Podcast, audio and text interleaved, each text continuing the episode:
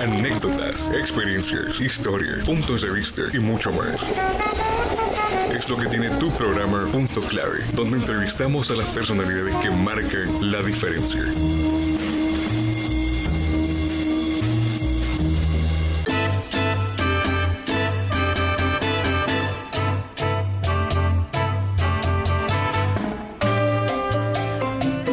Bienvenidos a su programa Punto Clave. Les saluda Carlos Alvarenga. En esta ocasión me acompaña un invitado de lujo, como todos los programas de Punto Clave. En esta oportunidad, pues, nos acompaña el decano de la Facultad de Medicina, Jorge Valle, quien es doctor en medicina eh, de la Universidad Nacional Autónoma de Honduras. Tiene un máster en salud pública en la Universidad de Chile y un máster en dirección y servicios eh, pues, públicos de la Universidad de Alcalá de Henares.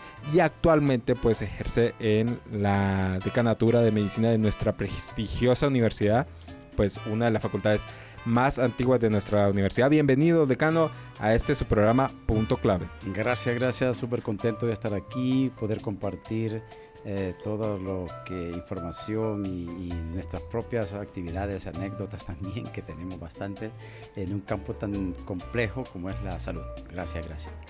Bien, eh, decano, este, me gustaría que habláramos, pues, uno de los temas de mucho relevancia ahorita actualmente dentro de la carrera es pues el rediseño de la carrera de medicina y también de la carrera de enfermería. ¿En qué consiste este proceso que pues a muchos de los estudiantes eh, pues es una de las eh, eh, una de las carreras más prestigiosas de nuestra universidad y que le llama muchísimo la atención estas dos carreras? ¿En qué consiste cada uno de estos procesos que va a llevar cada una de estas carreras? Ok, tenemos que actualizar el conocimiento y los programas de ambas carreras que son las más emblemáticas eh, esto se tiene que repetir más o menos entre 3 a 5 años dependiendo del avance de la ciencia, del estado del arte. Eh, entonces, estas dos carreras emblemáticas, porque tratamos con la salud de las personas, eh, se están rediseñando, actualizando. Precisamente ahorita están en un taller en San Pedro Sula, en enfermería, porque tienen ellos varias sedes, y están discutiendo la temática, cómo va a ser una enfermera digital, como diríamos, o sea, una enfermera moderna que ya no toman la, temperatura con un eh, termómetro de mercurio, que están ya prohibidos en todo el mundo, sino que a, través de, señales digitales, eh, monitores, etc. Entonces, nuestras enfermeras también van a ser digitales, ¿verdad? Nuestras nuevas egresadas, y están diseñando esos programas eh, trayéndolas al tiempo presente y, que sean más pertinentes para las necesidades del país. En cuestión de, medicina, también estamos en este proceso de actualización del currículo. Estamos, se, se, reinició porque ya lo habíamos hecho, la pandemia nos bloqueó. Y, pero también la pandemia nos trajo nuevas técnicas en medicina, la telemedicina que se puso tan de moda, todo lo que es la virtualización, los, los espacios simulados de aprendizaje. Entonces eso se está discutiendo actualmente, producto también de otro proceso que va a la par, que es el, estamos haciendo nuestra autoevaluación. Es el cuarto proceso de autoevaluación que hace la carrera, pero este tiene una diferencia. Posiblemente en septiembre tengamos una visita eh, de pares externos. Eh, las anteriores esa parte no se hizo. Y esta sí es obligatorio. Ah, para este año nosotros terminemos con ese proceso de, de, acreditación internacional. No porque no estemos acreditados, no. El problema es como la licencia de tránsito tiene un vencimiento. ¿Verdad? Y esa licencia que tuvimos durante 40 años, desde el año 68 nosotros estamos inscritos, ¿verdad? En la Federación Mundial de Escuelas de Medicina y, por eso podemos entrar a Europa y, a Estados Unidos, Canadá, eh, con esa licencia. Pero para todas las universidades de Honduras inclusive y del mundo, eh, hay que estar acreditados al finales de este año. Eh, entonces nosotros estamos en ese proceso, estamos a dos semanas de terminarlo Así que también es una buena noticia saber que vamos a tener esa acreditación internacional. Parecido al proceso que tuvo toda la universidad con HCRs, ¿verdad? esta comisión europea, eh, francesa específicamente, que acreditó a toda la universidad. ¿Y en qué consistiría básicamente pues, el rediseño de la carrera de medicina, ya que lo mencionaban pues, un poco? Eh, en cuanto a lo que se está viendo dentro de lo que podría considerarse el plan viejo, pero es el actual, a lo que se está planteando en este nuevo plan de rediseño de la carrera? Eh, eh, el nuevo plan, em, vamos a empezar con el sistema modular. Nosotros tenemos el sistema de pasantías, que es el usual desde quinto a, sexto, y internados que son un poquito más largos, son tres meses de internado en las principales áreas de la medicina.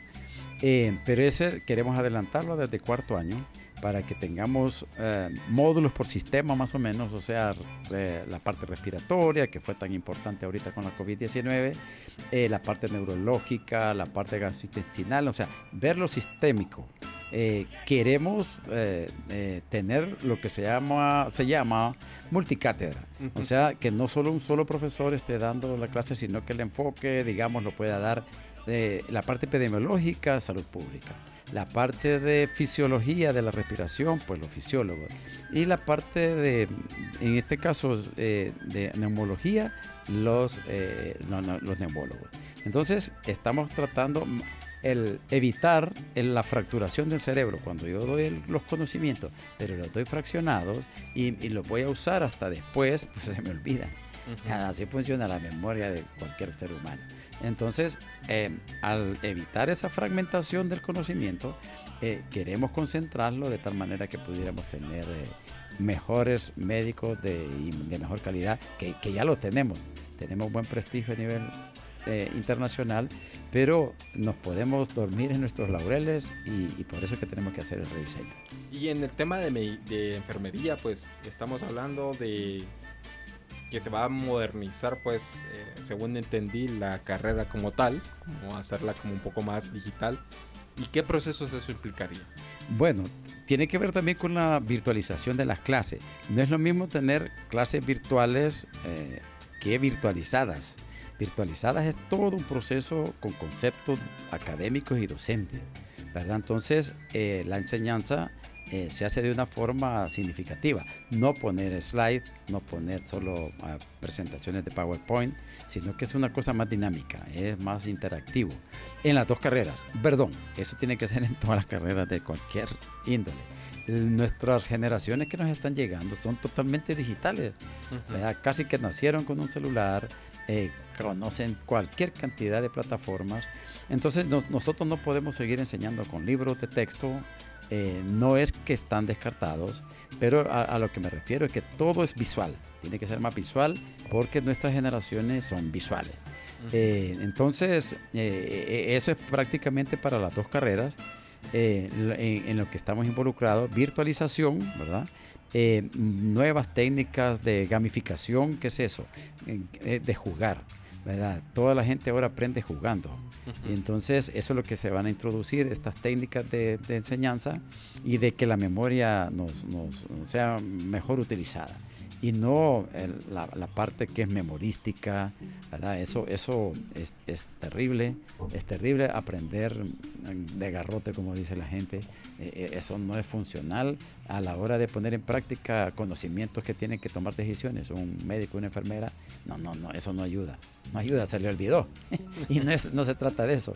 Se trata de que tengan prácticas, ¿verdad? Educativas que les afiancen en el cerebro en la memoria remota, no en la reciente, no esa de calentar, sino que la memoria que es fundamental para los procedimientos de medicina. Entonces se aplican nuevos elementos dentro de la carrera, pues haciéndolo un poco más eh, tecnológica y pues eh, siempre siguiendo pues los principios de, de, calidad que tiene esta carrera de la medicina y la enfermería.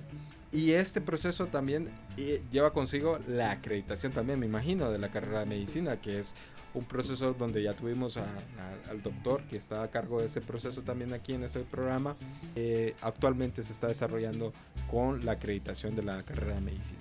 Creo que lo, más importante es que hemos hecho, hemos recopilado miles de miles, miles de páginas y documentos eh, en algo que va a servir de base para todo el futuro de, de nuestras carreras. Eh, el recopilar toda esa información que estaba dispersa desde aspectos históricos, eh, rúbricas, planes de estudio, eh, metodologías de enseñanza, va a poder estar en un documento en, en, una plataforma, nosotros tenemos que subir eso a la plataforma de la agencia acreditadora para Centroamérica, es México. Entonces la Comisión Mexicana de Acreditación es la que nosotros estamos subiendo y como les decía, estamos con, antes de que termine este mes ya va a estar subida toda esa plataforma. Y entonces vamos a estar nada más esperando su visita, bueno, por supuesto que la analicen y la visita de pares externos que vamos a tener de, de estos colegas mexicanos que van a venir a evaluar nuestra carrera con el propósito de acreditarlo. Entonces, tenemos metodologías modernas de enseñanza, tenemos un laboratorio de simulación que ya podemos compararlo con cualquiera de las universidades a nivel eh, centroamericano e internacional, donde se van a poder hacer prácticas de simuladas de varios procedimientos quirúrgicos y Podría hacerse como lo que se está pensando pues que remotamente pues un doctor puede hacer lo que ya se hace en otros países una cirugía correcto. que está en dentro está en un continente y él está realizando en, otro continente. Correcto correcto. Tenemos eh, eh, ofertas inclusive de donaciones de robots eh, quirúrgicos pero también eh, necesitamos que estemos preparados para ello. Una capacidad instalada. Es correcto, es correcto, porque nada nos serviría. Tenemos ya los cirujanos, ¿verdad? Eh, para eh, estos tipos de cirugías en telecomando, pero no estamos preparados las la salas de operaciones, los cuidados intensivos. pero sí, nosotros ya tenemos estos centros de simulación en, en los cuales eh, se pueden hacer operaciones también simuladas, ¿verdad? Con eh, las pinzas quirúrgicas y todo, pero no estamos delante de un paciente, sino que delante de un, de un eh, escenario simulado, pero yo estoy cortando, digamos, para esterilizar a las personas, cortando las trompas de falopio, cortando el apéndice de una persona enferma, haciendo una cirugía gástrica. Entonces, eso se puede hacer con, esta simulación. También estamos con eh, realidad aumentada. Nosotros ya tenemos más o menos cinco temas específicos desarrollados con realidad aumentada. Nuestros estudiantes se ponen sus lentes y, entran a un escenario, una sala de partos, por ejemplo, pero ellos no lo están atendiendo, pero ahí está todo, todo. Es, es verdaderamente impresionante todo el desarrollo tecnológico que tiene el campo de la salud y nosotros ya tenemos, eh, e, eso ya incluso nuestros estudiantes han, han hecho algunas prácticas de realidad aumentada y queremos aprovechar también todos los convenios que tiene la universidad, el, departamento de ingeniería, la carrera de ingeniería, eh, para que podamos hacer trabajo en conjunto. Eh, y estamos emocionados porque eso significa un cambio en la forma de aprender de los estudiantes, nosotros de la forma de enseñar, y eso nos ayuda también a, a cambiar la forma de evaluar. ¿verdad? Que no sea rueditas, encerrar en círculo, flechitas, sino que sean con casos y entonces a mí me evalúan si pude atender un parto, no cuánto sé de anatomía, fisiología, por supuesto que tengo que saberlo, pero eh, yo me voy a, me voy a atender la mejor nota si atiendo bien el parto, simulado. Es decir, que, que dentro de esta nueva metodología es ya más, este, no es tanto lo eh, eh, conductivista que se trataba de traer, sino que ahora es más constructivista, ¿no? Que es una de las eh, facilidades de la pedagogía que se está haciendo ahorita y más con lo de la ludo, ludo enseñanza, la que ahora están utilizando pues eso de la gamificación. Interesantísimo todos esos procesos que se están desarrollando dentro de la, de la Facultad de Medicina.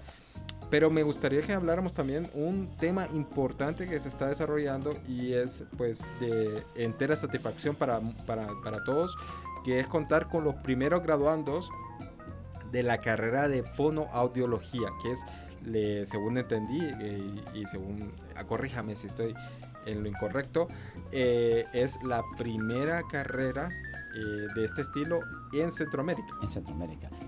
sí, nosotros teníamos que recurrir a México, ¿verdad? Para tener especialistas en el manejo de alteraciones del lenguaje, o sea, niños que se tardan en hablar, porque tienen problemas auditivos, tenemos todos estos pacientes con estas, el síndrome autista, ¿verdad?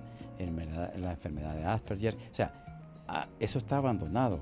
ha estado abandonado y las personas tenían que recurrir a, bueno, no es que no tengamos especialistas, pero la, cantidad de, lesiones genéticas que tenemos en Honduras hace necesario empezar a descubrir a estos, este tipo de daños que tengan nuestros niños, desde bebés. Entonces, esta es la primera promoción que se gradúa en Centroamérica, según nos han informado todos los, coordinadores y diseñadores de la carrera, y vamos a tener 27 graduandos el próximo, el próximo Lo importante de ese, de ese, tipo de carrera, ¿verdad?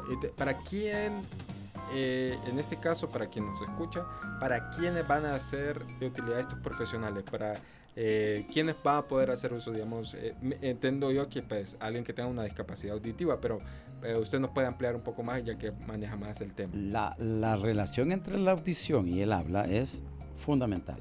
Por eso hay personas que, digamos, no tienen ningún problema en la lengua, pero como nunca han escuchado, pues no pueden hablar, porque nunca, no pueden repetir. Entonces, todas esas capacidades que tiene que desarrollar la persona eh, eh, provienen de, bueno, también eso significa un desarrollo eh, en el aspecto de, las prótesis que se colocan en, algunos lugares.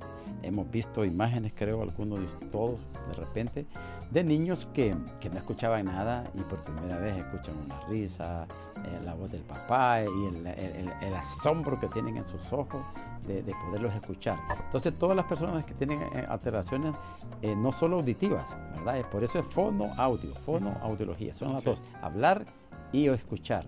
Entonces, mire, hay muchos niños en las escuelas que no avanzan en, su, en su escolaridad porque tienen ese problema y nadie se los ha diagnosticado. Entonces hay técnicas, eh, y eso se trata la especialidad, de, de cómo enseñarles a, ellos y a sus padres a manejar lo que es la parte auditiva y, y la parte de la lingüística, de la comunicación. Son las dos cosas.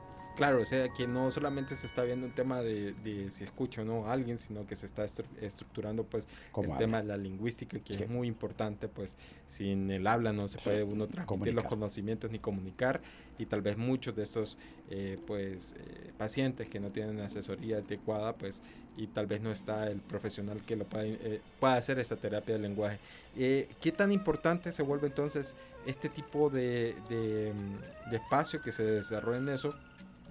Y en eso vamos a hablar, pues precisamente a lo que se ha venido desarrollando desde la Facultad de Medicina, que es la creación de nuevos posgrados en la carrera de medicina. Entonces, ¿nos puede ampliar un poco de los nuevos posgrados que se están desarrollando dentro de la carrera? Tenemos nuevos posgrados también en enfermería, ¿verdad? Entonces, eh, en la parte de medicina, eh, estamos, precisamente ayer teníamos una reunión virtual porque estamos trabajando en dos de las especialidades creo que son más impactantes para el sistema sanitario hondureño, que son la creación de eh, la especialidad de cuidados intensivos de adultos. ¿Y qué, significa esa? ¿Qué significa? significa que eh, nosotros solo tenemos en Honduras, en Honduras solo tenemos cuidados intensivos pediátricos, o sea, está cubierto niños hasta los 18 años. Y tenemos eh, eh, también los cuidados intensivos ¿Esto es en la carrera de enfermería o en la carrera de Es de medicina. Ah, ok.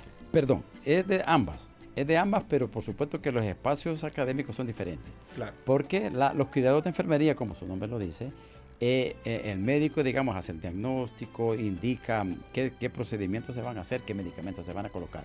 Pero quien los coloca es enfermería. Quien hace la movilización de un paciente de sus brazos, de sus pies, de su cuello, es enfermería.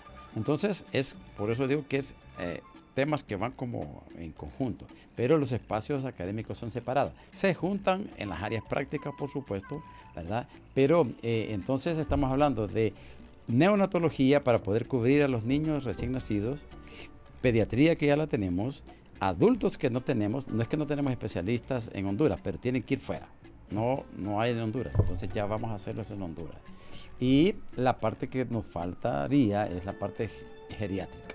O sea, para, pacientes ya mayores, ya mayores, ¿verdad? Entonces, eh, si se fija, estamos tratando de completar todo lo que es el ciclo de vida, ¿verdad? Desde que nace hasta, la muerte. Hasta, la, muerte, sí. Hasta la muerte. Y no, y lo importante que eh, pues en cada uno de los procesos es complicado, pero me imagino que cuando al inicio de la vida y al final de nuestra vida, pues son más complicados aún. Son más complicados, son los más complicados. Un bebé con una malformación congénita, con, que no tengan eh, eh, el ano perforado, o sea, no pueden defecar, o que tampoco no tengan la, parte aquí de la, de la, de la parte orofaringia, también que hay que operarlo porque si no se mueren. Es, es delicadísimo. ahora ya se hacen operaciones intraútero también, ¿verdad? O sea, en el útero se pueden operar. esos son unos grandes avances de medicina. Sí, sí. Entonces estamos ah, aumentando, digamos, la vida de las personas porque antes esos problemas no se podían resolver. Tenemos también la especialidad de infectología, todo esto de la COVID, ¿verdad? Y que son que trajo en colación una, gran cantidad de problemas que no se pudieron eh, ver eh, si no se hubiera tenido la pandemia. Y también, y también significa que tenemos que tener quien repare esos equipos porque nos vamos a inundar de equipos que no lo pueden reparar. Entonces también a nosotros nos corresponde, junto con ingeniería, por supuesto, trabajar lo que es biomedicina, electromedicina, eh, todo esto que estamos hablando, robótica, que, parece, que parece alejado de la realidad, pero eso está más cerca de nosotros que, que, cualquier cosa, porque ya no podemos dejar de, de, es obligatorio. Entonces esa visión tal vez de que se tenía antes del doctor que iba con su maletincito a los pueblos y todo eso, ya se va perdiendo se va viendo un, un doctor mucho más digitalizado, ¿verdad? Y dentro de estas nuevas características, ¿Qué otros nuevos posgrados están? Eh, pues, eh, ah, eh, solo quisiera agregar algo. Va con un maletín, un maletín diferente. sí, un maletín digital. Un maletín digital. Digital, exactamente. Con su tablet y con... Tablet y, va con todos sus sensores para poder medir cosas que no los podría hacer porque, digamos, en un centro de salud no hay, no hay electrocardiograma, no hay electroencefalograma y él lo puede llevar. No hay espirómetros para medir la parte respiratoria, no hay, eh, eh, incluso pueden llevar aparatos para ver el oído, para ver el ojo digitalmente, digitalmente. Entonces, eh, puede tener asesoría de un especialista a remoto y, esa es la medicina también del moderna. Entonces, las otras especialidades eh, hablábamos de infectología, eh, eh, hablábamos de neonatología, porque están en proceso, de urología también, que es una necesidad sentida de, la población por la frecuencia de, este tipo de cánceres. También estamos hablando de oncología clínica, porque tenemos la oncología quirúrgica, eso sí ya tenemos en Honduras, pero nos falta la clínica, porque no todo cáncer es operable. Eh, hay que manejarlo con medicamentos. Pero ahí en ese tema es como la quimioterapia y todo lo que se va a desarrollar. Es correcto. Pero ¿cuál, cuál, cuál, sería como para, para darnos una idea de cuántos posgrados se están creando en la carrera de medicina y después podemos hablar un poquito de la carrera de enfermería? Eh, bueno, la necesidad, nosotros solo tenemos 25 especialidades y en el mundo ya van más de 100. Entonces nos falta una brecha gigantesca. No podemos generarlas todas de un solo. Se han priorizado las que les he mencionado para no repetirla. Esas que, esas están en proceso de final, finales, finalización. Esperamos que a final de este año pudiera, poderlas tener. Eh, y entonces eh, que empiece la oferta eh, de estas especialidades para, para los que quieran hacerlo. por supuesto que nos faltarían cualquier cantidad de áreas de la medicina. Endocrinología también es otra importante. Eh, que, no tenemos, toda la gente tiene que venir del extranjero, eh, pero es eh, todas las enfermedades que le llamamos de esta vida moderna, por el mal comer y por la mala actividad, exactamente por no mencionarlo, correcto. Eh, por los estilos de vida incorrectos. Y en este caso también se han incrementado también los, los problemas que van asociados con el tema de la obesidad, la diabetes. Claro. Eh, hipertensión, síndrome metabólico, metabólico también eh, el colon irritable, mucha gente pues, está padeciendo mucho más de esto. Exactamente. y también reflujo, que es algo bien, que era bien común, yo recuerdo que eso era bien común con mis padres, pero ahora pues en muchos jóvenes pues el tema de pues Correcto, se aumentó la edad, se acercó la edad a la, a la edad de los jóvenes.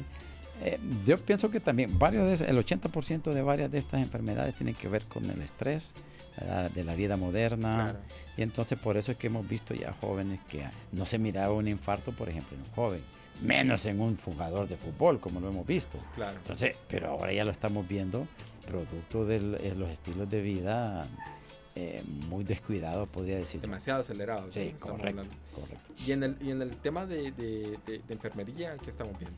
En, el tema de enfermería, ellas ya tienen seis especialidades, eh, seis maestrías, pero por supuesto también nunca pudimos empezar todas de un solo. Entonces tenemos la parte de cuidados críticos, pero ya también está por iniciarse la de cuidados pediátricos, la de la parte materna también, y por supuesto que eh, eh, necesitamos nuevas áreas. También posiblemente empecemos con un diplomado en neonatología, ¿verdad? porque la vamos a necesitar rápidamente para, por la cuestión de los posgrados. Y en enfermería eh, es un poquito más dificultoso la formación. Tendríamos que traer o profesores del extranjero o mandarlas al extranjero. Y no, no es rentable, no rentable. Y en el caso, pues, ah, eh, pues esos son de las dos carreras más emblemáticas eh, de la facultad. Pero hablando de las nuevas carreras que se han creado, este, ¿qué, hay de nuevo? ¿qué hay de nuevo? bueno, en, en, la parte de nutrición creo que es la que más expectativas de desarrollo hay. Tenemos que tener maestrías en, nutrición eh, porque es, es la enfermedad de, este siglo. las enfermedades nutricionales son la causa de ese montón de enfermedades que hemos estado hablando. Entonces, eh, estamos pensando en, en, que hagan separar la nutrición es casi como la medicina misma, así de compleja.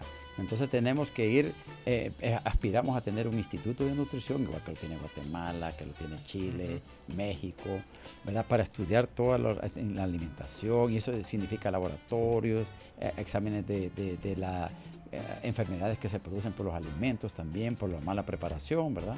Entonces es gigante, es gigante todo lo que podíamos. En materia de rehabilitación, eh, los exoesqueletos que estamos viendo, ¿verdad? O sea, personas que antes no podían caminar y que ahora con, a través de un robot en el cual su cuerpo eh, flácido o inmóvil eh, se pone, eso también tiene que ver con la carrera de rehabilitación y medicina física, ¿verdad? Estamos con un proyecto interesante para hacer prótesis de pies, porque hay de manos, ustedes lo han visto en la televisión, ya tenemos de mano, pero no tenemos de piernas y eso es fundamental, nos viene mucha gente lesionada de, los migrantes, el pie diabético, que está causando destrozos en, los pacientes diabéticos. Entonces, eh, esas son las áreas, por decir así, en, poco tiempo, eh, que hay que desarrollar y que estamos en eso.